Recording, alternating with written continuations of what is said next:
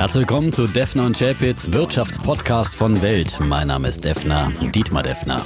Mein Name ist Chapitz, Holger Chapitz, Episode Nummer 31, lieber Defner. Und es ist keine normale Episode.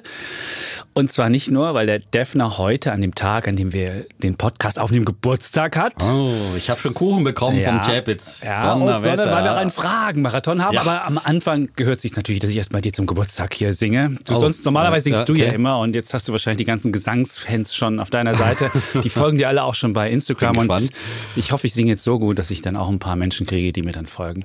Zum. Geburtstag viel Glück. Oh. Zum Geburtstag viel Glück. Zum Dank, Geburtstag, lieber Defner. Zum Geburtstag viel Glück. Ich habe früher mal im Gewandhaus Hey, gesungen. Das muss ich sagen. Ja, wir sind ja auch nach? Persönlichkeiten, Echt? nach persönlichen Sachen gefragt worden. Da habe ich ein Geheimnis. Kinderchor. Ja, wir ja. erzählen heute ein bisschen über unsere äh, äh, Vita. Vitas? Was ist eine Vitae? Der Plural von Vita? Ich glaube Vita, das ist, das, das ist dann so ein E hinten dran. Vitae. das sind Ja, die, genau, auf, gut, das sind- auf Original-Latein ist es Vit Vitae, ehrlich dann, ja? Ja, Ja, in Latein bin ich auch durchgefallen. Ja. okay. Das ist Habe ich nie gehabt. Ich bin auf eine Gesamtschule gegangen und da konnte man alles abwählen. Ah, praktisch. Ja, Ja. ja, ja. Gut. Aber es hat ja nichts geschadet, ne? Wir sitzen heute hier. genau, wir sitzen hier und wollen heute Ihre und eure Fragen beantworten. Da haben wir zahlreiche bekommen. Zuerst geht es ein bisschen persönlich. Ja, da haben wir nämlich auch viele bekommen, die haben gesagt, erzählt doch mal so ein bisschen über eure Laufbahn und äh, was äh, ja, euch auch im Beruf äh, sozusagen besonders gefällt, welche spannenden Persönlichkeiten ihr und ob wir interviewt habt. empfehlen könnten, dass ihr oder sie auch das machen, was wir machen. Mhm, Ganz große Frage. Also Journalist werden, ob man das heutzutage noch werden kann. Das erzählen wir dann, wenn wir unsere Lebensläufe mal ganz kurz dargelegt Genau. haben. Ja. Dann haben wir ein paar Fragen zu aktuellen Themen, also was mit China auf sich hat. Und eine Frage gefällt mir besonders gut zur Deutschen Bahn. Die haben wir noch. Und dann kommen natürlich die klassischen Fragen zu unseren Sparplänen. Genau, zu den ETF-Sparplänen. Da gibt es ja viele, die eingestiegen sind jetzt im Rahmen dieses Podcasts. Äh, auch äh, Kollegen aus der Redaktion, Georgios vom Wetter. Ich muss noch erzählen, Georgios vom Wetter, der hat mir heute auch ein kleines Geschenk gemacht. Äh, es gab einen Tesla als Matchbox-Auto. Oh. Und damit haben wir auch in dieser Sendung Tesla untergebracht. Das ist die einzige, ist die einzige Aktie, Und Georgios. wo Ja, Georgios im Plus ist. Und dann dachte sie, okay, Nein, nein, nein, Moment. Georgios ist mit seinem Gesamtdepot im Plus, ja. Okay. Und zwar äh, mit dank Tesla und BYD, vor Okay, allem dank. Ja, aber auch die ETFs sind ja ein bisschen wieder angezogen. Ja. Gut, ähm, wir gucken mal, wie gesagt, äh, dies ist eine Aufzeichnung am 30. November. Wenn er ausgestrahlt wird, kann es schon wieder ganz anders aussehen. Aber Stimmt, deswegen da gab es können wir die, G20 und möglicherweise kann dann der Defner wieder mit rosaroter Brille äh, rumlaufen. Er läuft ja nächste Woche, nächsten beiden Wochen in Südafrika im Urlaub rum. um, auf der Suche nach den Big Five. Ja, und äh, den äh, großen Tieren. deswegen nehmen wir das auch heute schon auf. Gut. Genau, genau.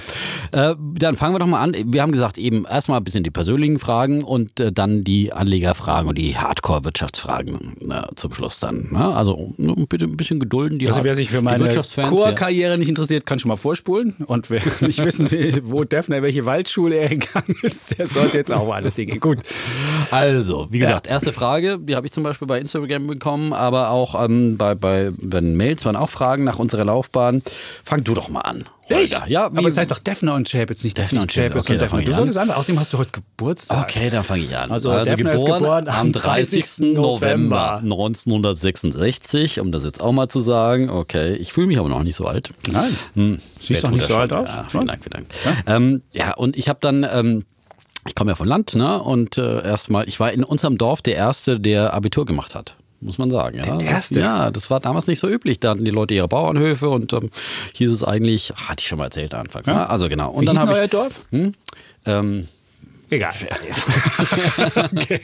So wenig war ein, der ein. kleine Hof hieß Leixenhof. Das war ein ganz kleines Gehöft äh, und das liegt dann bei Kajerberg. Das liegt in der Gemeinde Dentlein am Forst und das liegt bei Feuchtwangen. In Feuchtwangen bin ich aufs Gymnasium gegangen Okay. und äh, dann habe ich musste ja bei einer angrenzenden Stadt Abitur machen, aber wir wollen es jetzt nicht so detailliert immer. Echt nicht? Abitur gemacht, ähm, einmal sitzen geblieben, ja, in Latein, Französisch, ja.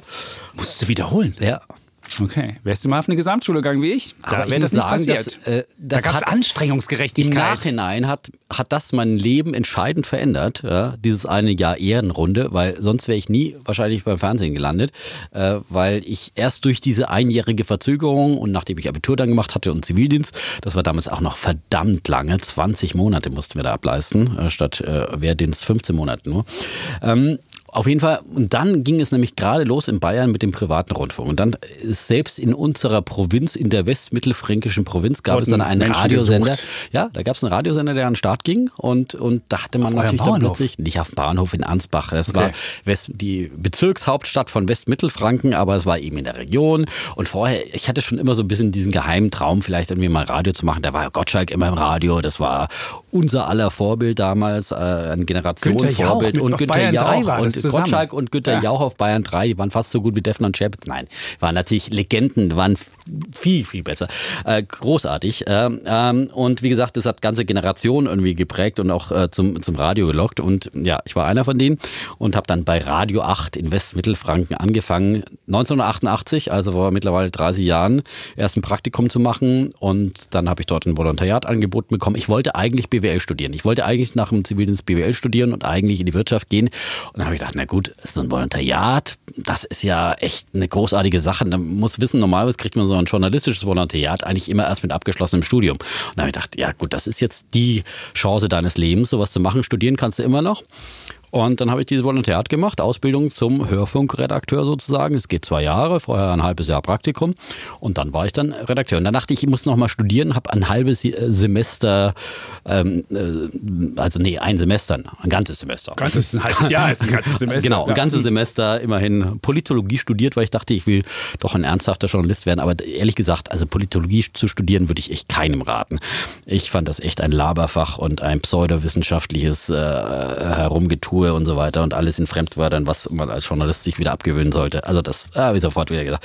Dann bin ich zu Antenne Bayern gegangen. Das war damals wirklich ein wahnsinns erfolgreicher äh, privater, landesweiter Radiosender in, in Bayern. Da waren Leute wie Tommy Orner, Viktor Worms, äh, Stefan Lehmann, der ist heute Stadionsprecher von äh, FC Bayern zum Beispiel, aber ist auch noch Radiomoderator und viele, viele andere Legenden. Und ähm, ja, da bin ich dann hingegangen und äh, habe sozusagen nochmal eine zweite Ausbildung gemacht, weil vom kleinen äh, Wald- und Wiesen-Radiosender. Äh, Radio 8, äh, da hat man viel machen dürfen, alles machen dürfen, moderieren, Nachrichten. Gab es einen Three-Element-Break, wo man sagt, ja, das war Lied ja, Nummer 1, Uhrzeit. Ja, dann die Uhrzeit. Three-Element-Breaks, immer, immer drei, also. Uhrzeit, genau. Lied und... Äh, Irgendwas anderes nochmal. Die Station, die Senderkennung. Ne?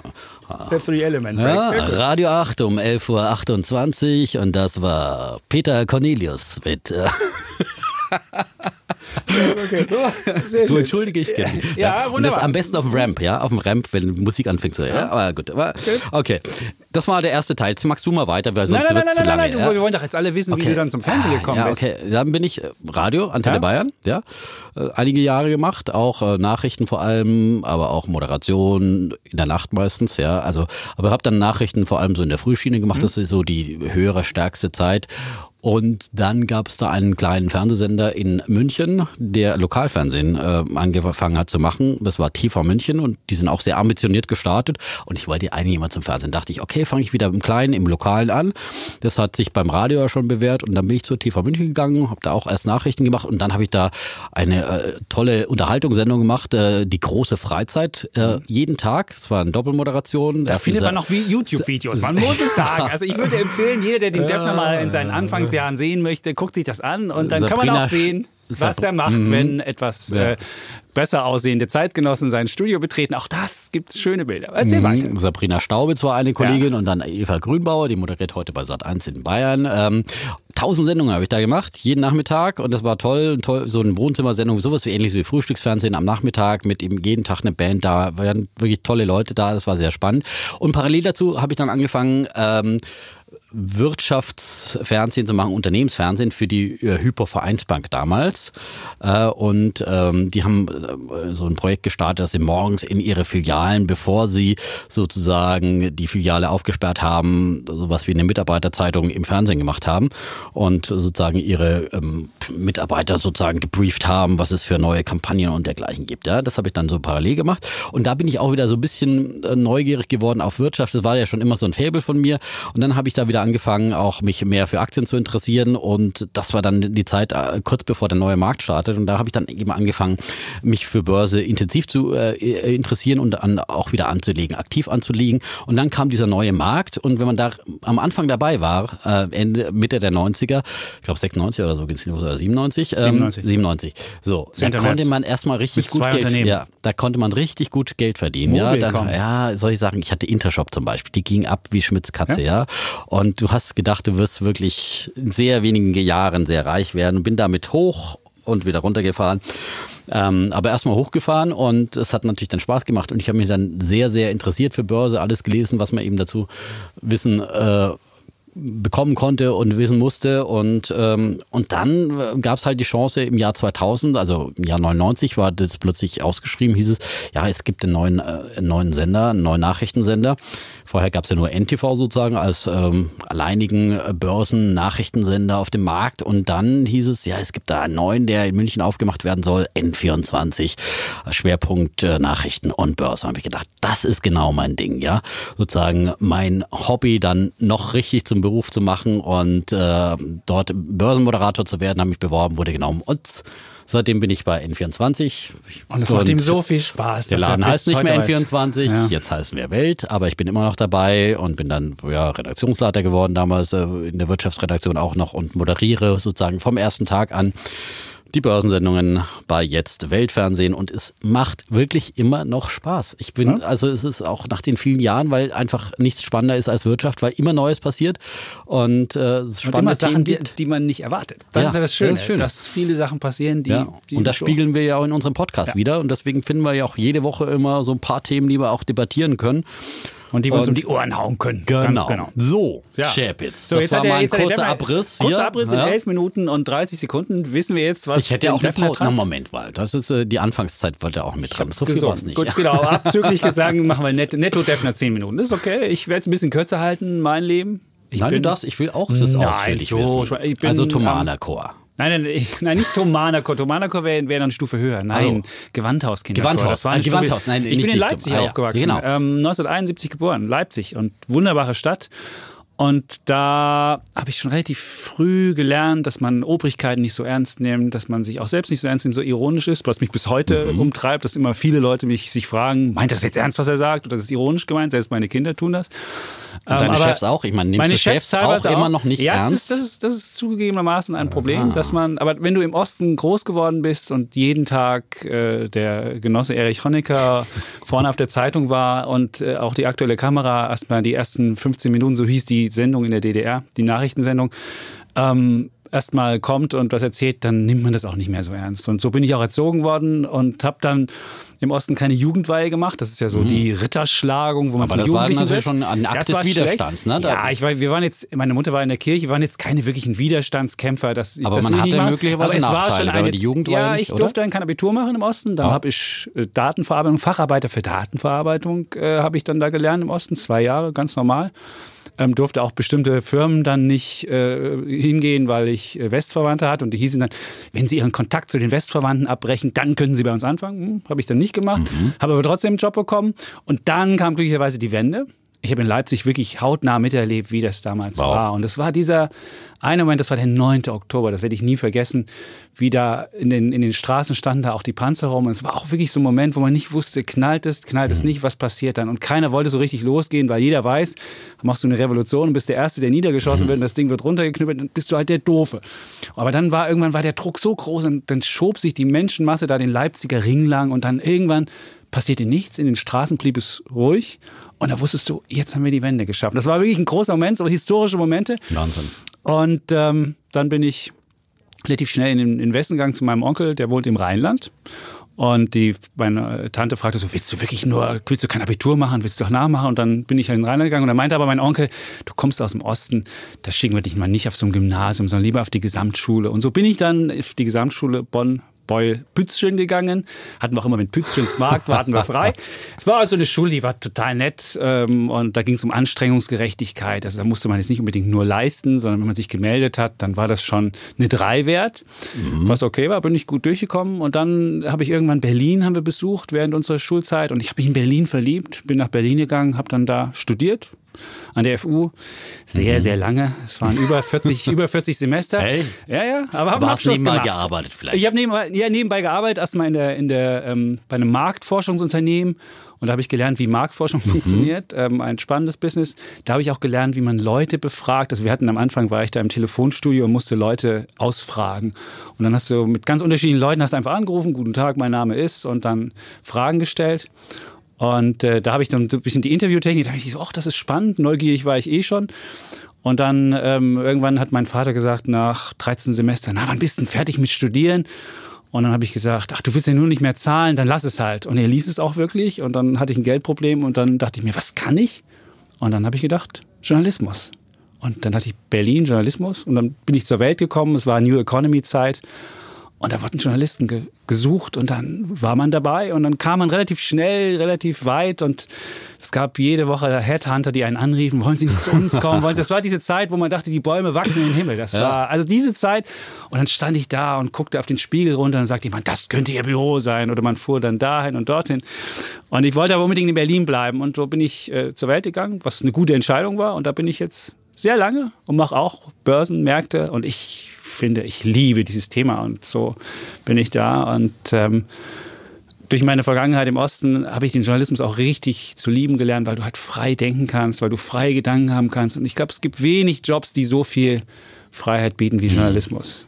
Und deswegen ich liebe diesen Job und kann auch nur jedem empfehlen, den zu machen, auch wenn der wirtschaftliche Druck größer geworden ist. Aber die Frage haben das wir ja Das ist ja nochmal eine extra Frage. Genau. Ne? genau. Äh, Gut. Ja, spannend, aber ehrlich gesagt, ich weiß jetzt auch äh, viel mehr über dich, was ich bisher noch nicht wusste, so im Detail. Also wir kennen uns auch schon lange. Es wurde mal gefragt, äh, auch bei Instagram wurde ich, glaube ich, gefragt, wie lange kennt ihr euch eigentlich schon?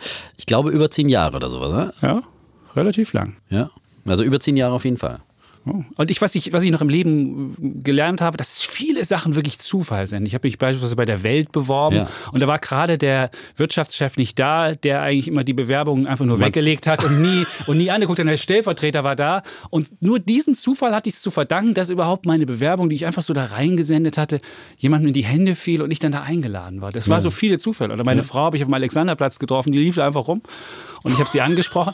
Und, äh, es Wie viele vorher hast du angesprochen? Ja. Jeden Tag stand er am Alexanderplatz rum wahrscheinlich. Hallo, Nein, hallo. Äh, so war es nicht. nicht, und, nicht. Aber es sind viele ja. Sachen sind Zufall, die kann ja. man nicht planen und ähm, äh, gerade das Leben ist voller Zufälle und man muss diese Zufälle einfach nur laufen lassen oder nur genehmigen sich. Aber manchmal muss man sie auch ergreifen, die Chancen, die sich dann eben sozusagen ja? als Zufall ergeben und zugreifen und so äh, der Frau hinterherrufen, ne? weil alleine dreht sich dann vielleicht nicht um. Ja? Oder eben bei mir beim Radio und so weiter, dieser Einstieg in die Branche war eben natürlich auch Zufall, weil wenn ich äh, mein Leben anders gelaufen wäre und ich äh, sozusagen nicht durchgefallen wäre in der Schule. Und deswegen manche krumme Linien im Lebenslauf, die werden dann auch nochmal gerade und manches, was äh, ganz furchtbar aussieht, kann hinterher sich auch als Glücksgriff Und die Ironie der Geschichte, dass ich jetzt mit meinen über 40 Semestern sogar an der FU alle paar Semester einen Kurs äh, mache, wo ich junge Studierende, die Public Economics an der FU studieren, denen versuche beizubringen, wie sie ihre wissenschaftlichen Erkenntnisse in die, ähm, in so, in die, in die öffentliche, in die breite Öffentlichkeit bekommen. Also da geht es darum einfach, wie man, wie man das aufschreibt, wie man einen Spannungsbogen hat und sowas. Das fällt vielen Leuten, vielen jungen Leuten auch schwer. Die haben zwar relativ viel in der Rübe, aber was ihnen schwer fällt, das dann auch so zu strukturieren, so zu verdichten und mit, einem, mit, einer, mit einer These zu versehen, dass es auch für eine breite Masse spannend ist. Und das machen wir ja alltäglich hier mit unseren Geschichten ja. und insofern ist das auch eine spannende Sache. So. Ja. Also, vieles verbindet uns, ja. aber es sind ganz unterschiedliche Wege, die wir gegangen sind. Äh, und dann würde ich sagen, dann schließen wir aber die Frage an, weil eben wir wurden dann eben auch gefragt, ja, würdet ihr heute noch mal raten, äh, jungen Leuten Journalist zu werden? Soll ich mal anfangen? Ja. Also, wenn ich jetzt heute noch mal vor der Wahl stünde, unter den jetzigen Bedingungen, ich würde es nicht nochmal machen, ehrlich gesagt. Gut.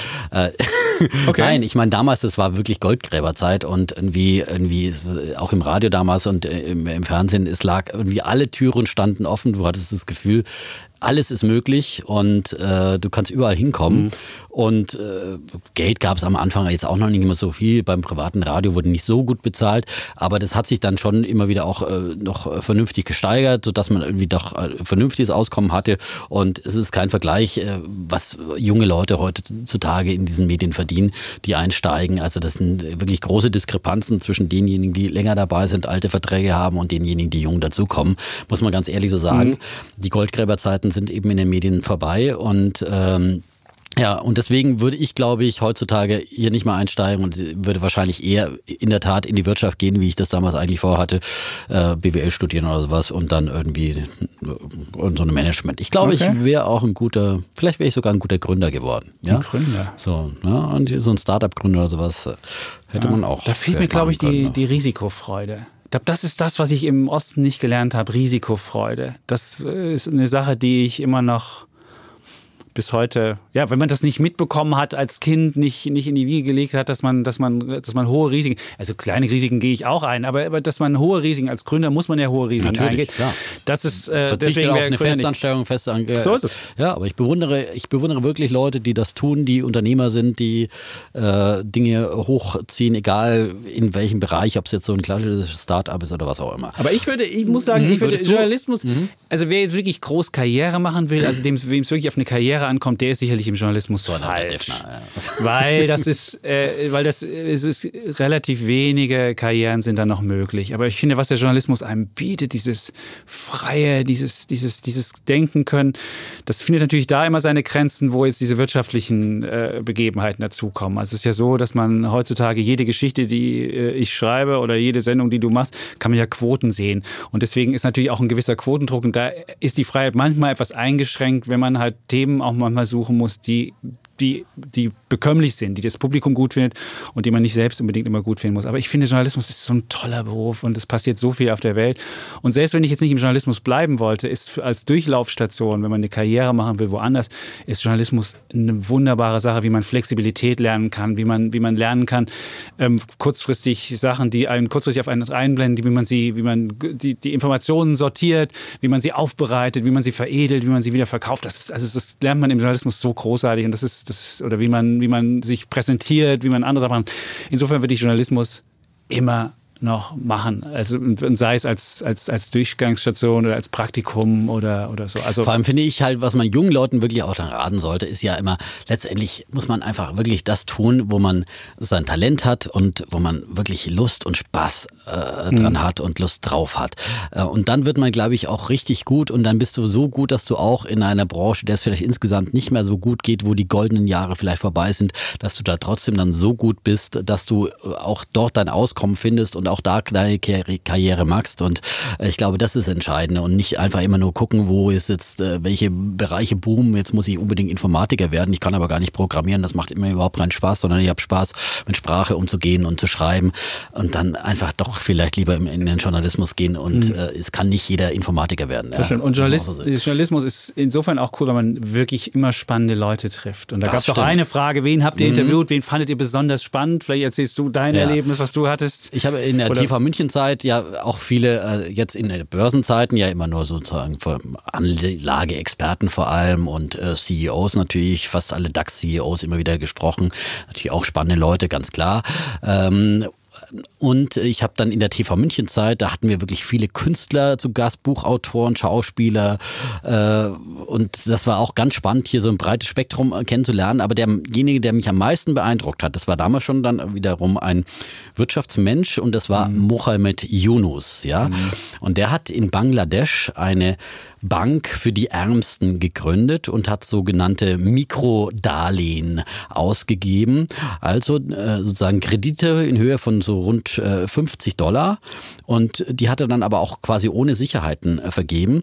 Und, äh, und das war ein Geschäftsmodell, das halt viel besser funktioniert hat als jede Entwicklungshilfe, weil er damit wirklich es geschafft hat, halt äh, in Dörfern äh, auf der breiten Fläche so eine Art Start-up-Kultur ähm, äh, zu, zu fördern und zustande zu bringen und dass sich dann Frauen einfach irgendwie so eine Nähmaschine gekauft haben und dann mhm. angefangen haben, zu Hause in Heimarbeit was herzustellen oder sich irgendwie so ein Grundinventar für einen kleinen Kiosk gekauft haben oder was auch immer. Und das war so richtiges äh, äh sozusagen Start-up-Kapital.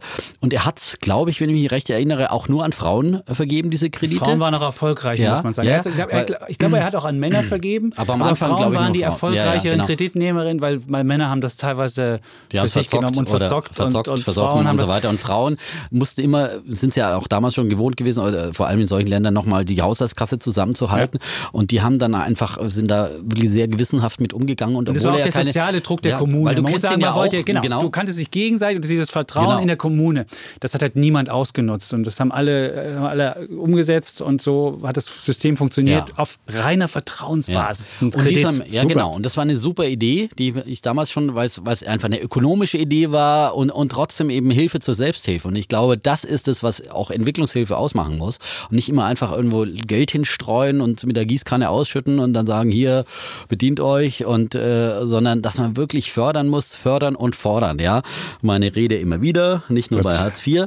Und das hat mich so fasziniert. Und dann war dieser Mohammed Yunus vor allem auch so eine faszinierende Persönlichkeit. Mhm. Er hatte so eine Ausstrahlung, der kam rein, hatte ein Charisma, irgendwie, der trat in den Raum und wow, du warst einfach wirklich fasziniert. Und Jahre später, Anfang der zweiten, ne, ne, wie lange ist es her, hat er dann wirklich tatsächlich auch den Friedensnobelpreis bekommen, Mohammed Yunus, äh, Jahre nachdem ich ihn interviewt hatte. Damals hat er sein Buch vorgestellt in Deutschland, glaube ich, und war deswegen bei uns in, bei TV München in der Sendung. Also das war wirklich ein sehr, sehr spannender Und du hast ihn ja auch kennengelernt. Wir haben ihn ne? kennengelernt in, in, in Lindau. Mhm. War ich mit der Kollegin, die schwanger war und er fasste, er legte die Hand auf ihren Bauch und es war ein ganz totaler Moment. Also das Interview an sich war jetzt gar nicht so spannend. Der hat wirklich gelebt durch sein, durch sein Wesen, durch, sein, durch seine Aufmerksamkeit, durch seine, also es war wirklich ein großartiger Mensch. Das Buch kann man sich auch wirklich noch äh, kaufen, okay. glaube ich. Äh, die äh, Grameen Bank hieß die, ne? Ja.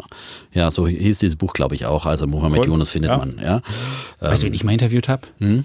Herrn Rockefeller. Nee. David Rockefeller, das war der Lieblingsenkel vom alten Rockefeller. Echt? Den habe ich mal interviewt. Der war leider schon etwas alt und hat aber so einen ganzen Trost von Historikern dabei, die dann noch im Zweifelsfalle eingeschritten sind und die Historie ein bisschen gerade gerückt haben. Aber es war, das war ein spannendes Interview. Wow. Äh, ganz viele Nobelpreisträger mit Michael Spence. Ja wir waren, wir haben, mhm. wir sind in Venedig gegondelt mit Michael Spence. Das waren auch noch die guten ähm. Zeiten. Man war in Venedig in der Gondel und interviewte Michael Spence. Michael war, Spence war, wann hat er den Nobelpreis oh, bekommen? 2000, relativ Anfang der 2000er Jahre irgendwann. Für was kannst du es noch so kurz? Es ging um Wachstumstheorie. Ich, ich es ging um, Wachstums, ging um Wachstumstheorie. Ja. Das war gut. Und wir haben Jim Rogers interviewt, ein Kollege und ich. Und dann hat der, hat der Jim Rogers danach gesagt, the smart and the smart looking.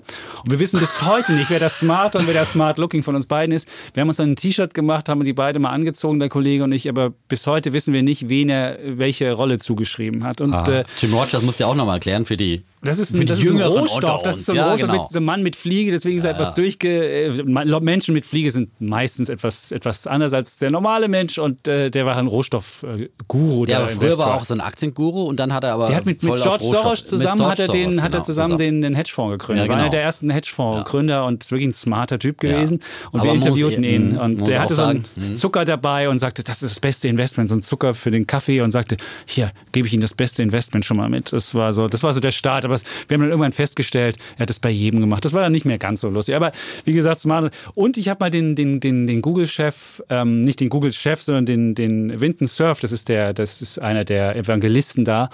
Und der hat mich Dystopian Man genannt. Dystopian. Dystopian Man, das ist so, das sind Leute mit düsterer Zukunftsvision. Das ist das Gegenteil von Utopie, ist die Dystopie. Und ich war der, der Dystopian Man, nur weil ich ihm ein paar kritische Fragen gestellt habe, wie die Zukunft ja, der hat dich sofort also, durchschaut. Ja, ja, ja, ja, das war, aber es war auch wunderbar. Und das ist das Schöne am Journalist, Man. dass man eigentlich jeden Dystopian Man, hey, you Dystopian Man. Ich erinnere mich noch genau an diese Formulierung, nur weil ich drei Fragen irgendwie zu einer etwas kritischen digitalen Zukunft gestellt hat. Wir waren natürlich für alles positiv. Digitalisierung bringt irgendwie Reichtum, Wohlstand für alle. Und wir so müssen weiter. ein bisschen Gas geben. Gut. Ja. Dann haben wir äh, jetzt so. Wie sieht ein normaler Arbeitstag bei euch aus? Kann man vielleicht eher kurz machen. Ne? Ähm, ja, bitte. Ich komme so gegen, also man informiert sich ja natürlich rund um die Uhr heutzutage. Ja? Äh, hat das Smartphone immer dabei und so weiter ja. und ähm, guckt immer vor allem, was die Märkte machen. Wie geht es in, in, in, den USA abends aus und wie geht es morgens los in Asien? Ähm, und in der Regel habe ich dann schon auch morgens, wenn ich dann frühstücke, gucke ich natürlich auch die einschlägigen Seiten durch und äh, weiß dann auch schon ungefähr meine Themen, was ich in der Sendung dann am Mittag machen werde. Und dann komme ich so in der Regel gegen halb zehn äh, in, in die Redaktion und dann telefoniere ich mit meinen äh, Studiogästen, die ich dann äh, mir schon vorher in der Regel einlade für, für mittags und da gucken wir nach dem Thema. Und dann habe ich die erste Sendung 12.45 Da muss ich zum Beispiel 11.30 Uhr in die Maske und mich schön machen lassen. Vorher muss die Sendung fertig sein, alles fertig sein, alles geschrieben sein. Äh, und, und dann bereite ich dann am Nachmittag, plane ich dann ein bisschen für die nächsten Tage und dann baue ich dann wieder die Abendsendung um 18.15 Uhr. Und zwischendrin guckt man dann immer nach Themen für den Podcast. Das ist ja unser neues Hobby. Ne? So ist es. Und montags, da gibt es da den Anruf von Dietmar nachmittags und dann reden wir über die Sendung, weil ich ja meistens bei dir dann abends in der Sendung sein darf. Genau. Börse am Abend immer montags. Und so ist überhaupt die Idee auch entstanden zu unserem Podcast. In der Tat. Dass wir da montags standen und äh, Dietmar irgendwann sagte, ich stelle ihm immer nur Fragen, der sagt Sachen, die ich eigentlich widersprechen möchte, aber das ist nicht meine Rolle. Das muss er mal immer den Kopf Ja, genau. Ja. So, äh, was erzählt der? Und so ist dann der Podcast entstanden. Nicht ganz so, aber fast. So war es fast. Von außen kam die Idee. Es war nicht unsere Idee, muss man sagen. Kluge Leute aus dem Marketing, ja. Haben das beobachtet ja, und haben gesagt, Podcast ist das nächste große Ding und so, wir brauchen einen Podcast und äh, ja, ja. gut. Ähm, ja, also Arbeitszeit und aber dann, wie sieht dein Arbeitsalltag aus? Meine, ich stehe morgens um sechs auf, mache für die Kinder den Obstsalat. Guckt aber immer CNBC, das habe ich ja schon und erzählt. Chap jetzt twittert und quasi rund um die Uhr. Genau. Ja, also, also ich frage mich immer, wann schläft der Mann, ja? Weil ich gucke auch ab und zu mal in sein Profil rein und dann hat er vor fünf Stunden getwittert und vor zwei Stunden, da waren irgendwie nur zwei Stunden dazwischen so ungefähr, ne, oder drei Stunden, hat er mal drei Stunden geschlafen, dann twittert er schon wieder. Aber ja, du musst deine sechs, wie viele Follower? 66.000 noch? Oder sind 68.000. 68.000, ja. ja. Also da kann man, äh, also rund Gott um die Uhr gibt nicht es, bei Instagram noch vorne. der liegt, genau, der Defner liegt noch über 200 vorne, aber ich muss irgendwann mal einen Aufruf unter meinen 68.000. Dann habe ich keine Chance. Ich weiß es nicht, ja. aber ich bin mal gespannt, ob man die Leute von der einen auf die andere Plattform bekommen kann.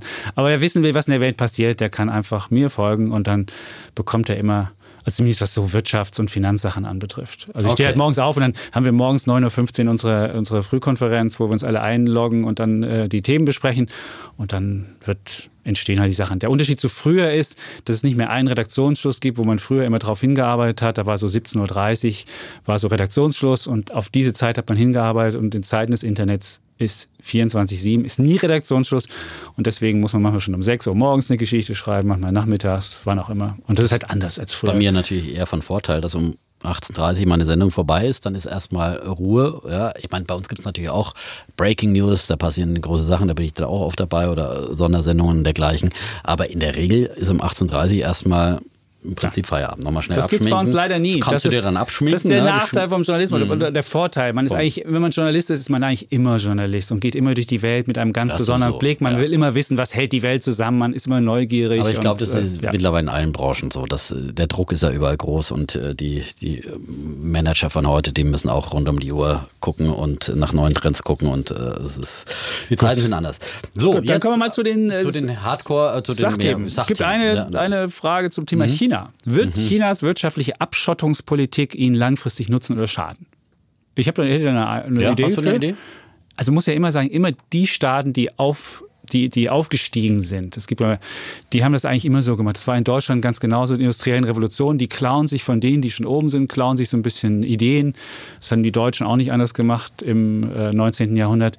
Und, dann, und, und machen eine Abschottungspolitik, bis sie eine bestimmte eigene Größe haben. Und dann stehen sie auf eigenen Beinen, haben auch eine eigene ähm, ähm, inländische Wirtschaft, die dann stark genug ist. Und dann sind sie erst so wirklich richtig in der Welt integriert. Insofern würde ich sagen, China macht das nicht anders als andere Mächte auch früher. Die Frage ist halt, ob sie es so offensiv machen sollten, wie sie es tun, dass sie dann sagen, 2025 wollen wir in der künstlichen Intelligenz führend sein und 2030 wollen wir das sein.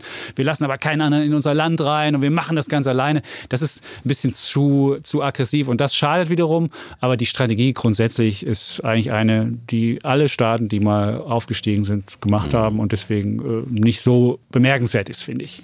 Und vor allem die Chinesen, man muss sagen, was die jetzt in den letzten, äh, seitdem sie sich geöffnet haben für die Marktwirtschaft, wie in welchem Tempo die sozusagen vom Kommunismus äh, zum Kapitalismus, zum Staatskapitalismus dann umgeschwenkt haben und in welchem Tempo äh, die sozusagen wirtschaftlichen Fortschritt aufgebaut haben, ist natürlich äh, unvergleichbar. Und das mhm. Äh, schafft man natürlich nur mit so einem ja, staatlich gelenkten System. Äh, das ist erstmal, wenn man es aufbaut, sicherlich der Vorteil, ja, dass man das dann äh, deutlicher, die sind in allem viel schneller natürlich, im Flughafen bauen vor ja. allem, ja. Äh, wenn man bedenkt, wie die noch in den 70er Jahren unterwegs waren auf dem Fahrrad und, und so ein armes Land waren. Ja, ja, ja. ja. Und ähm, aber die Frage ist halt, wie weit trägt das dann in die Zukunft? Ähm, man hofft ja immer auf äh, Wandel durch Handel, äh, dass oh. natürlich nicht nur sozusagen der Handel äh, befördert wird, sondern dass auch immer mehr Freiheitsideen und demokratische Ideen in so ein Land kommen. Und jetzt sind wir ja so an so einer in gewissen äh, Jetzt. Äh, wir nehmen diesen Podcast ja quasi vor dem G20-Treffen auf, wissen nicht genau, was bei diesem Gespräch rauskam. Aber der Druck von außen wird größer, nicht nur von Amerika, sondern auch von der EU und aus Deutschland sozusagen, dass man nicht alles mehr, was sozusagen China sich bisher so rausgenommen hat, toleriert. Und deswegen mhm. müssen sich die Chinesen hier auch, auch mehr und mehr öffnen. Das glaube ich schon auch. Was ich frustrierend finde insgesamt, früher war es ja so, wenn Länder aufgestiegen sind, hatten sie am Anfang ein etwas weniger demokratisches System, autokratisch. Du hast ja gerade gesagt, wenn du eine Straße bauen willst, dann willst du nicht erstmal noch tausend Widersprüche von Umweltschutzorganisationen haben, dann willst du die erstmal bauen, willst erstmal ein bestimmtes Entwicklungsniveau haben und ab dem werden die Länder dann demokratischer. Und das sehen wir bei China nicht. Und ich frage mich, ob dieses autokratische China es schafft, in so einer Wissensgesellschaft, wo man eigentlich freie Ideen, frei nachdenken müssen, wo es, wo Free Speech ganz wichtig ist, ob, ob China diesen, diesen Aufschwung schafft. Und mm, bisher sieht es so aus, ob sie es schaffen würden. Ich fände es frustrierend, weil ich bin für ein offenes, für eine westliche Idee, gerade im Osten groß geworden, äh, finde ich es wichtig, dass es ein Land das äh, auch bietet. Das, das wird die große Systemfrage sein. Welches System, mit welchem System kann man in der Digitalisierung und mit, mit künstlicher Intelligenz und wie es alles heißt, mit welchem System kann man langfristig ähm, reüssieren? Und ähm, da hoffe ich mal, dass es da eine Wende in mhm. China gibt. Gut. Muss aber auch sagen, dass sie natürlich die neuen Technologien ja auch sehr zunutze machen, zum Beispiel China mehr und mehr zum Überwachungsstaat zu machen. Das ist ja wirklich Score. ein Boah. Big Brother is watching ja. you. Und ich habe die Woche auch Peter Jung investiert, äh, in Interview, der äh, sozusagen seit Jahren da investiert und äh, China seit den 70er Jahren kennt und der natürlich auch erzählt, zum Beispiel, dass halt du überall gefilmt wirst und äh, per Gesichtsscan auf jedem öffentlichen Platz wirst du registriert und so weiter und so fort. Ne? Und mit künstlicher Intelligenz kannst du natürlich das, diese Daten äh, zu einem Wahnsinnsüberwachungsstaat, zu einem Big Brother Computer jetzt heutzutage dann äh, verarbeiten. Das ist natürlich schon, äh, und deswegen werden sie vielleicht in dieser Technologie dann auch vorne mitspielen. Aber die äh, Technologie hat auch Nachteile. Du hast ja letztens die Geschichte gehabt, wo dann ein Fernsehstar auf dem Bus drauf war und dann fuhr der Bus an irgendeiner Ampel vorbei und dann wurde es so getan, als ob sie bei Rot über die Ampel gegangen ist, weil sie, weil die, weil die Überwachungskamera hatte dieses, dieses Bild äh, registriert ja. und dachte dann, dass die, die der, der Fernsehstar über die Straße gegangen wäre. Also es gibt da auch schon so Sachen, die, die dann schon kurios sind, aber es ist natürlich wirklich ähm, ja, eine kritische Entwicklung. Mhm. Und ähm, ja, deswegen hoffe ich, dass China vielleicht doch irgendwann dann sich öffnet und doch demokratisch und dieses westliche System annimmt. Ich denke, sie werden sich immer so peu à peu öffnen und immer so ein bisschen äh, kleine Finger reichen, aber nie so vollkommen die Kontrolle aufgeben wollen, weil ich glaube, ähm, dass sie äh, das äh, für sie zu riskant ist, ja, dass sie da Angst haben, dass ihnen das um die Ohren fliegt. Ja. Aber wir werden sehen. Gut. China, ja. jetzt haben wir äh, noch ein zweites Frage. Thema. Ja. Da geht es um Deutsche Bahn. Glaubt ihr, die Deutsche Bahn würde besser funktionieren, wenn sie privatisiert werden würde? Ich fange mal an. Ja. Also ich bin ja grundsätzlich ein Freund von Privatisierung und ähm, ich finde, man sollte so viel wie möglich privatisieren. Zum Beispiel, ich meine, äh, die Deutsche Telekom. Es war früher mal die Bundespost, die Deutsche Bundespost. Da war die Telekom drin und da war die Postbank drin und äh, da war vor allem die Deutsche Post in einer Behörde, ja, und das war furchtbar. Da kann sich ja keiner mehr erinnern, die jüngeren Zuhörer von uns. Und wenn man ein Telefon kaufen wollte, das war wieder DDR. Also da ging man in das Fernmeldeamt und hatte dann die Auswahl zwischen einem grünen und einem orangen Apparat, bitteschön, ja, und wurde unfreundlich behandelt und die Gebühren waren wahnsinnig teuer. Telefonieren war so teuer. Und erst durch die Privatisierung ist alles billiger geworden, ist vor allem ein richtiger Wettbewerb reingekommen und äh, wurden diese Behördenmenschen auch mal ein bisschen äh, zu serviceorientierten Mitarbeitern. Ähm, bei der Bahn, äh, die ist ja quasi sozusagen schon mal äh, auf die Schiene in Richtung Börsengang gesetzt worden mal und äh, hatte das vor, aber dann hat man doch wieder gebremst. Äh, das Problem bei der Bahn ist halt die Infrastruktur, dieses Schienennetz. Äh, letztendlich kann man doch auf diesem ja, Schienennetz keinen richtigen Wettbewerb veranstalten, weil es ist einfach schwierig, dass da mehrere Anbieter meiner Meinung nach, es gibt ja immer so ein paar kleine, die dann da, da auch fahren, aber es ist halt keine Straße, wo irgendwie ewig viele verschiedene Anbieter rumfahren können und deswegen wird es dann glaube ich, einfach schwierig. Und solange die Infrastruktur dann in einer Hand ist, ist es dann egal, ob das privatisiert ist oder äh, sozusagen äh, monopolartig äh, privatisiert ist oder in staatlicher Hand ist. So hast trotzdem im Prinzip nur einen Anbieter. Und wenn es dann privatisiert ist, da sehe ich dann schon auch die Gefahr, dass dann zu sehr gespart wird an der Infrastruktur. Man kennt das in anderen Ländern. In, möglicherweise in, in an der Sicherheit und so weiter so. und so fort. Ja? Da war das, das eine ganz, eine ganz also schreckliche, ich, ich wäre eigentlich dagegen, ehrlich gesagt. Du wärst ja? gegen privatisiert? Mhm. Also ich bin zumindest für mehr Wettbewerb. Also es gibt ja jetzt sowas wie Flixbahn, so wie es im Busbereich mhm. war. Flixbus soll es jetzt Flixbahn geben. Ich finde schon, es sollte mehr Wettbewerb auf der, auf der Schiene geben und es muss irgendwie möglich sein, weil ich, ich liebe auch, ich, Deutsche Bahn fahren ist eigentlich gar nicht so schlecht, aber es gibt, ist halt völlig unflexibel und äh, wenn, wenn Weihnachten ist, werden auch nicht mehr Züge oder größere Züge oder sonst was eingesetzt, dann ist es halt einfach naja, so. Ja, aber nicht so richtig. Also dann sitzt du halt in überfüllten Zügen, manchmal nicht. Also die Bahn ist, ist ein großartiges Unternehmen, aber, aber flexibel, besonders flexibel ist sie nicht und da könnte ich mir vorstellen, wenn mehr Wettbewerb reinkommt, dann würde man schon auch. Äh, aber man muss ja auch sehen, dass der Wettbewerb durch da ist. Du hast ja Flix äh, Schiene genannt, aber äh, die Flix Busse, also ja. die Fernbusse. Und jetzt gibt es natürlich dann nur noch einen Anbieter, aber trotzdem, die haben ja enorm viel Wettbewerbsdruck auf die Bahn ausgeübt, weil äh, sie natürlich viel günstigere Angebote für diese Art von Strecken gemacht haben, auch wenn es dann ein bisschen länger dauert. Aber das war ein enormer Druck für die Bahn, weil viele konnten sich eben Fliegen nicht leisten. Aber für die ist dann äh, der Flixbus äh, und der Fernbus eine Alternative zur Bahn gewesen. Und zum Beispiel, dass sowas wie WLAN im Zug kam, ob es jetzt schon 100% funktioniert oder nicht. Äh, Im Flixbus funktioniert es ja auch nicht immer top, aber es ist zumindest jetzt mal gekommen. Ne? Solche Dinge hat die Bahn natürlich dann nachgezogen, weil der Druck da war. Man braucht einfach Wettbewerb, ja. ja. Und Deswegen und das kann so. auch von anderen Verkehrsmitteln kommen und muss nicht unbedingt, aber auf der Schiene wird es wahrscheinlich schwierig, auch wenn da ein paar Flixzüge dann da rumfahren. Aber ich hoffe mal, ich setze darauf, dass Flixbahnen mhm. da vielleicht noch ein bisschen fehlt, dass wir vielleicht auch mal im, im Nahverkehr WLAN haben in den Zügen oder sowas, aber das davon träumt toll, man ja nur. Ja. Gut.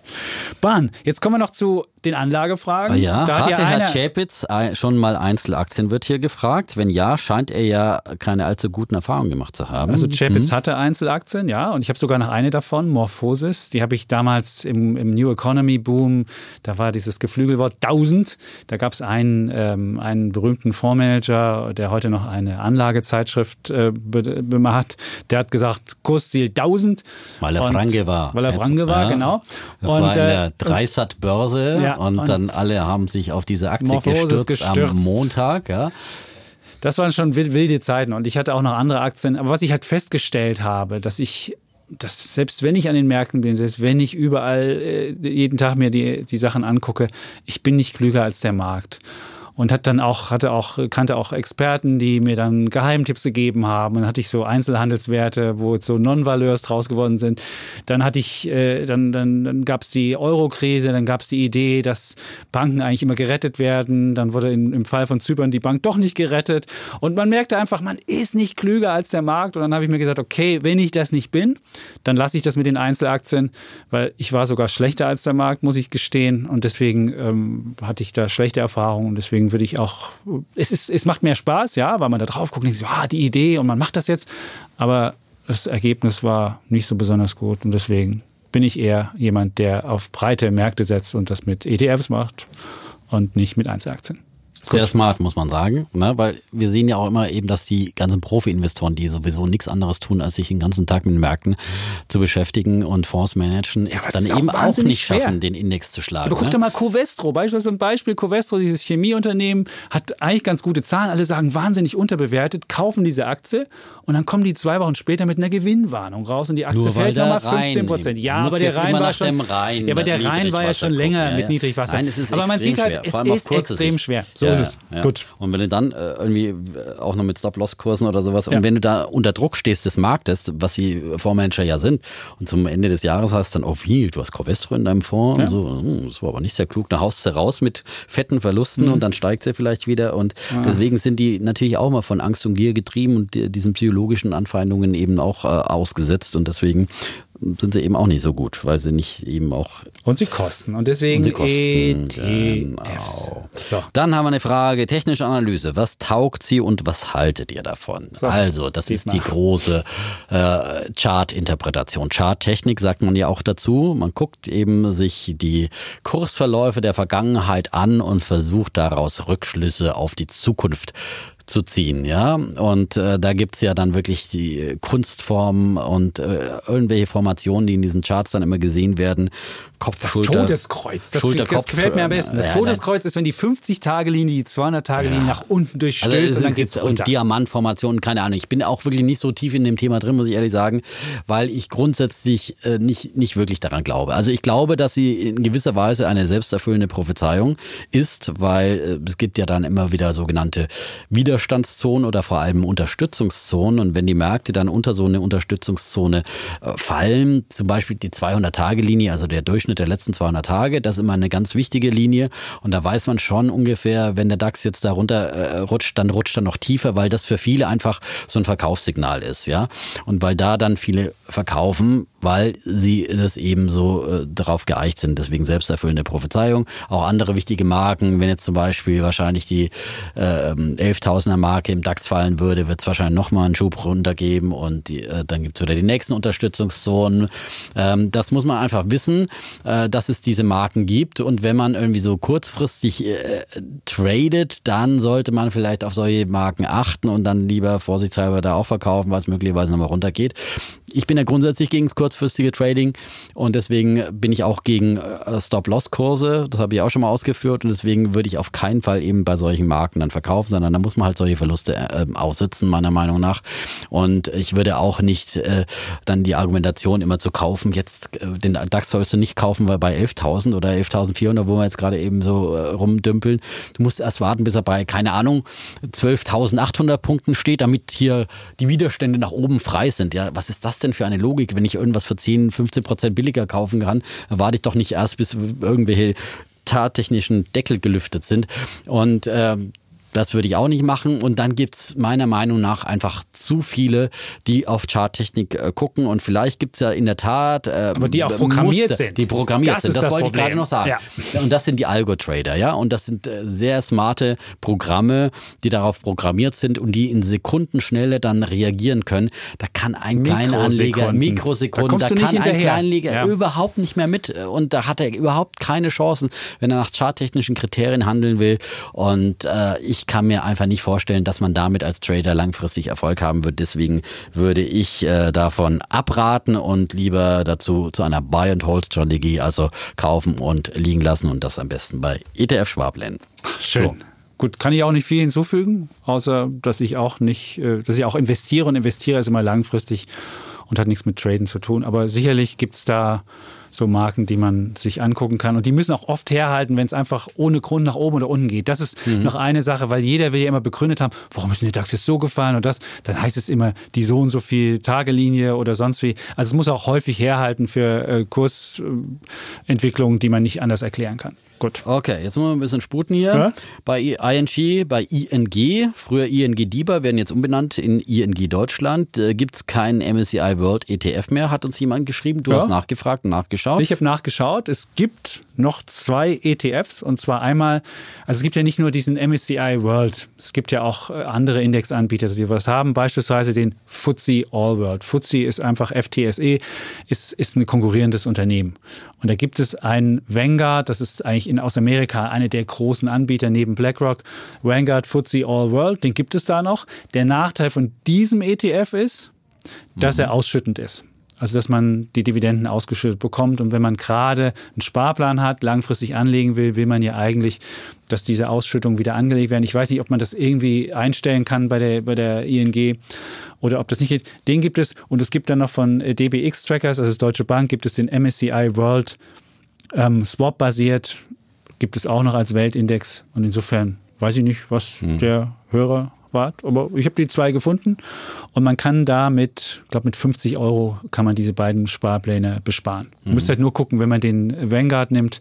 All World hat den Vorteil, da ist auch, sind auch die Schwellenländer mit drin, wie man das macht, dass man die Ausschüttung nicht ausgeschüttet bekommt, sondern dass sie wieder angelegt werden. Ich weiß nicht, wie das, wie das zu lösen ist, aber das müsste man im Zweifel bei der ING nachfragen. Dann haben wir die Frage, ist es bei ETF-Sparplänen möglich, von der Gebührenstruktur her solche Finanzprodukte auch ohne große Verluste die Einzahlungen für eine Zeit auszusetzen oder auf einen symbolischen Betrag 25 oder 50 Euro im Monat zu reduzieren. Auf jeden Fall. Ja. Das ist eben kein, das ist der große Vorteil zum Beispiel zur Lebensversicherung neben anderen Renditevorteilen, dass man so flexibel ist, dass man jederzeit aussetzen kann, notfalls auch verkaufen kann, was wir aber nicht empfehlen.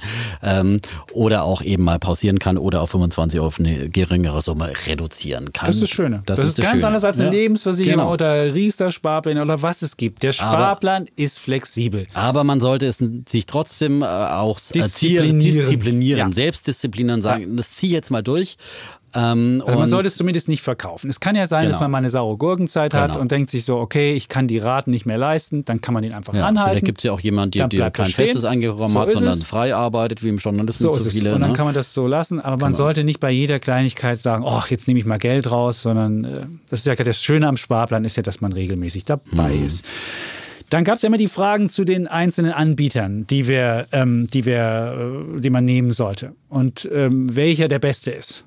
Da haben wir mal durchgeguckt. Es gibt welche, die feste Gebühren haben, es gibt welche, die haben prozentuale Gebühren bei Sparplänen. Man muss halt immer sich fragen, welche Sparsumme man nimmt und, ähm, und ob man auf Sonderangebote einstellt. Es gibt mhm. einige Broker, die bieten, die bieten begrenzt auf ein Jahr oder zwei Jahre kostenlose an, aber danach nehmen sie halt Gebühren. Es ist halt wirklich schwierig. Da, da gibt es aber Vergleichsportale, wo man gucken kann, welche Anbieter man am besten nimmt. Und wir haben gefunden, ähm, was man eigentlich immer wieder hört, ist ähm, Comdirect, OnVista, Flattex oder DKB. Das sind eigentlich die Anbieter, die, je nachdem, ob man welche Summe man anbieten will, eigentlich immer das günstigste anbieten. Oder? Mhm. Dietmar?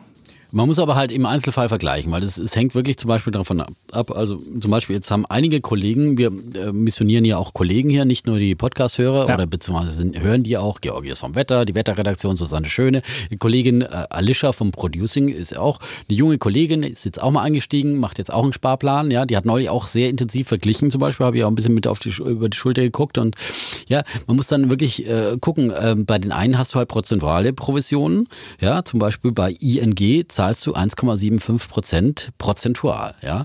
Und das ist natürlich, sobald du über 100, 150 Euro gehst, äh, sind das dann äh, sozusagen äh, größere Summen, als wenn du zum Beispiel bei anderen nur 1,50 Euro pauschal mhm. ähm, bei einem Sparplan bezahlst, dann ist es eben schnell günstiger. Bei ganz kleinen Sparverträgen die 1,75 wieder besser. ist es günstiger und bei anderen ist es halt zum mhm. Beispiel dann die 1, die 1,50 Euro äh, als Pauschalangebot natürlich dann besser. Da muss man wirklich individuell vergleichen und man muss ja auch immer gucken, will man jetzt eigentlich da sein ganzes Girokonto hinpacken und will man da auch eine äh, Kreditkarte da haben, was sind da die Konditionen und so weiter und so fort. Ja, das ist, und da ist beispielsweise, wenn man eine Kreditkarte oder sonst da ist beispielsweise die DKB, meine Frau ist bei der DKB, die ist da ganz zufrieden. Da kann man an jedem mhm. Geldautomaten abheben.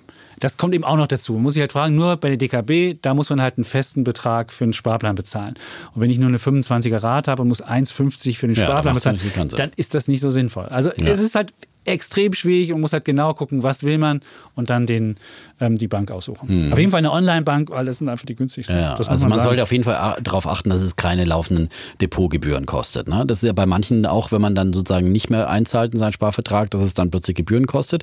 Ähm, da muss man auch darauf achten, dass man nicht irgendwelche Dauerkosten hat, die dann äh, sozusagen äh, ständig da abgezogen werden. Genau, aber die meisten sind eigentlich kostenlos, die mhm. meisten Depots von den Online-Banken. Gut, dann haben wir noch eine Frage zu Immobilien. Da schrieb uns jemand, was ist von Immobilieninvestments wie Exporo zu halten? Also es gibt ja so Crowd-Investment Immobilienfonds, dann kann man auf, im Internet draufgehen und dann steht da Objekt XY, hier kannst du 4% machen, hier kannst du 5% machen und so weiter, zahl einfach mit ein. Das sind so Crowd-Investment-Sachen. Man muss da wissen, was man da anlegt, sind Nachrangdarlehen. Das heißt, wenn irgendwas mit diesem Immobilienprojekt schief läuft, ist man mit als erstes dran. Und dann werden nämlich erstmal alle Banken werden erstmal äh, ähm, genehmigt. Also, also die haben erstrangige An genau. äh, sozusagen Kredite. Das heißt, der erstrangige, der darf erstmal pfänden. Ne? Wenn genau. was schief läuft. Und ähm, das, ist das, das ist das Problem. Und wenn man Nachranganleihen hat und dann sind die 4% oder die 5%, die 6% für Nachranganleihe ist nicht mehr so viel angesichts der Risiken. Jetzt haben wir gerade einen Immobilienboom, da mag vieles richtig gehen, aber oftmals geht es sogar darum, dass diese Dinge noch gebaut werden. Und wer weiß, was auf dem Bau alles schief gehen kann, dann kann man mit solchen, mit solchen Sachen wirklich relativ schnell irgendwas schiefgehen. Aber wer das als Beimischung machen will und das unbedingt sucht, der sollte dann nicht auf ein Objekt eine große Summe machen, sollte dann vielleicht so Crowd-Investment-mäßig halt auf verschiedene Objekte das machen und dann wenigstens da nochmal sein Risiko streuen. Also wer das schon unbedingt machen will. Aber eigentlich von solchen Sachen, hm, ich und eigentlich muss man dann sagen, bei, wenn man riskant. unbedingt in Immobilien investieren will, äh, über Wertpapiere, weil nicht jeder kann sich eine Wohnung kaufen, äh, über kleine, dann kann man natürlich auch in Immobilienaktien notfalls investieren. Ja? ja. Äh, Vonovia im DAX, äh, der größte Immobilienkonzern Deutschlands, ähm, da ist es auf jeden Fall nicht so wie bei so einem äh, Crowd-Investment, dass dann das Geld auf einmal weg ist, weil das Vonovia jetzt pleite geht mit einem riesen Immobilienbestand, das, das ist sozusagen äh, total unwahrscheinlich. Also, aber und man kriegt ja auch regelmäßige Dividendenauszahlungen. Ja. Ich habe jetzt die Dividendenrendite nicht davon. Das Einzige, man kriegt immer, man kriegt immer Nachrichten, wie die ihre Mieter auspressen. Das muss man dann ertragen. Ja gut, aber das, das ist halt keine ist sozial, ja, kein, kein sozial wohlmeinendes Unternehmen. Ich glaube, das ist in der, in, im Image so. Also wer da ja. investiert ist, der muss dann auch diese Schlagzeilen ertragen können, dass er gegebenenfalls da jetzt ähm, nicht den mietfreundlichsten Unternehmen das Geld gegeben hat. Aber gut, aber auf jeden Fall ist das sicherer, als wenn man solche anderen Sachen macht. Das gleiche gilt für so Peer-to-Peer-Kredite, wo man ja auch teilweise relativ hohe Renditen bekommt. Auch die sind riskant. Und wenn die Konjunktur mal kippen sollte, wovon ich ja ausgehe im nächsten Jahr, dann werden viele vielleicht auch äh, ihren Job verlieren oder werden weniger verdienen. Und dann kann es ganz schnell passieren, dass dann diese Kredite nicht mehr gezahlt werden und dann ist man, und dann hat man sofort den Direktverlust, den vollen Verlust. Das ist schon also Das Risiko ist auf jeden Fall da, ja. das muss man sehen. Und auch wenn nicht im nächsten Jahr schon die Rezession kommt, wie ich glaube, aber äh, früher oder später kommt eine. Und oh. früher oder später, ich meine, im Immobilienmarkt gibt es immer Blasen, die sich aufblähen und dann gibt es immer, wenn es am Immobilienmarkt äh, stärkere Korrekturen gibt, äh, dann ist es immer problematisch. Ja, und wer dann da sozusagen über solche Dinge drin hängt, dann hat er ein Problem. Und steht auch fett auf den Seiten drauf. Es droht der Totalverlust. Auch das sollte einen immer stutzig machen. Und Aber dafür 4,5 Prozent nur Rendite, das wenig. ist einfach wirklich zu wenig Rendite. Gut. Da kann man auch beispielsweise eine Dividenden Übrigens, die Kerze auf meiner äh, Torte hier ist schon. Oh, die Kerze ist runtergebrannt. Ja. Das ist doch mal ein gutes Zeichen, damit wir sollten zum Ende kommen. Ja? Ach so, ja, stimmt. Ähm. Damit wir den Kuchen noch essen können, der nicht hier verbrennt, dass wir hier keinen verbrannten Kuchen Meine haben. Lebenskerze. Ja. Nein, es geht nicht um deine Lebenskerze. Nein, nein. nein. Ähm. Ja, also jetzt haben wir hoffentlich alle Fragen beantwortet. Wenn Sie, ihr noch weitere Fragen habt, dann natürlich immer gerne an uns. Zwischendrin beantworten wir die eine oder andere im Podcast. Wir können nicht mehr wirklich direkt äh, drauf schreiben. Das ist wirklich, äh, da kommt zu viel rein. Das müssen Sie und ihr uns bitte nachsehen, auch bei Instagram und so weiter. Äh, weil manchmal gibt es schon Leute, die dann so pushy schreiben, bitte beantworten Sie bis Sonntagabend mal die Frage, äh, 1, 2, 3. Und ja. das können wir wirklich nicht leisten. Ne? Es ist ja für uns hier auch so ein kleines Hobby nebenbei. Und äh, wir greifen gerne Fragen auf und werden auch wieder so einen Fragenmarathon dann bei zu gegebener Zeit äh, auch. Aber erst im neuen, weil nächste Woche natürlich. gibt es nämlich dann den Geschenke-Podcast. Da gibt es noch äh, Geschenkeideen. Genau, den haben wir auch aufgezeichnet. Großartige immer noch im Urlaub. Da sitzt der Defner in Südafrika und fragt und sich so, wo ist der Winter? Sozusagen von heute oder in der übernächsten Woche, wann auch immer Sie jetzt den Podcast hören dann. Also kurz vor Weihnachten gibt es dann unsere große Auflösung der großen Wetten. Großen Wetten. Ja, ja, da werden wir alle Themen dann nochmal. Noch sieht's gut für mich aus. Ja, wer weiß, was passiert. Es passieren so viele Sachen. Es, ist noch EZB, es ist noch Fett, es, es ist, es ist G20, es passiert so es viel. Passiert ja, viel. Und das ist das Spannende. Deswegen gibt es ja auch immer was zu reden für uns, ja? Weil so sonst wäre es ja auch langweilig, ja? Und dann gibt es das große Jahresend. Dann gibt es das große Jahresend. Wunderbar. Ja. So, und dieser Fragenmarathon ist jetzt ein bisschen länger geworden. Das bitten wir nachzusehen. Äh, wir mussten ja auch unser langes Leben erzählen oder dein kurzes, je nachdem. Ja, und ähm, bleiben auf jeden Fall wie immer Bulle und Bär. Sagen Tschüss und Ciao, ihr Defner und Chapitz.